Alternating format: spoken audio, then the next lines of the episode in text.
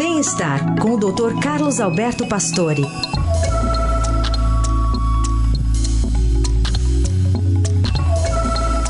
Tudo bem, doutor Pastore? Bom dia.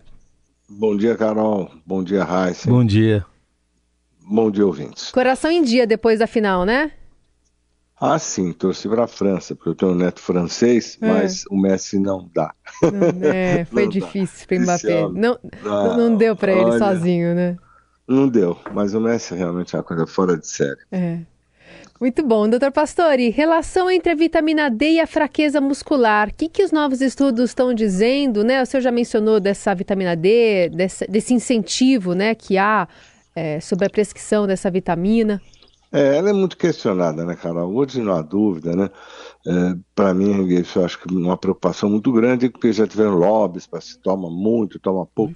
O que chama atenção, que eu acho que isso tem que a pessoa, as pessoas mais idosas têm que ficar preocupadas, é que ela aumenta quase 80% a fraqueza muscular quando falta vitamina D. E esse trabalho feito por brasileiros e britânicos, que foi até apoiado pela FAPESP, eles mostraram a importância da vitamina D estar em níveis normais. Quer dizer, a fraqueza muscular pode ser explicada por atrofia muscular mesmo, porque traz uma incapacidade física no envelhecimento. Assim, idosos têm mais quedas, internam mais, têm uh, problemas mais graves. Ne, uh, o que chamou a atenção é que, para nós, uh, não há dúvida que é fundamental manter os níveis de vitamina D mas além da suplementação, o importante é o sol, que ele ajuda na síntese. E nesse estudo também chamou a atenção que eles estudaram pessoas com mais de 50 anos que tinham fraqueza muscular. É, é medido através de um, um aparelho que você faz força com a mão e você consegue saber realmente aí se o indivíduo está tendo essa fraqueza ou não. Agora, a vitamina D tem uma atuação quase que hormonal, né? Porque ela participa na recuperação dos músculos, na própria contração, liberando o cálcio. Então, eu acho que é fundamental realmente você tomar cuidado com isso, as mulheres, principalmente na menopausa, sem exageros, mas um solzinho, né? Isso ajuda muito e, claro, controlar de forma adequada a vitamina D sem excessos, né?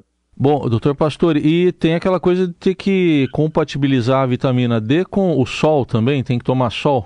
Isso, é isso, Raci. Eu acho que se as pessoas tivessem esse hábito, não é uma quantidade enorme, mas se pudesse fazer isso, há uma, uma importância a síntese, do, o sol faz a síntese da vitamina D. Então isso ajuda muito. Então, às vezes, você ficar só tomando vitamina D e não complementar com um pouquinho de sol, é, isso realmente seria vamos dizer, muito melhor, você tem um ganho muito melhor.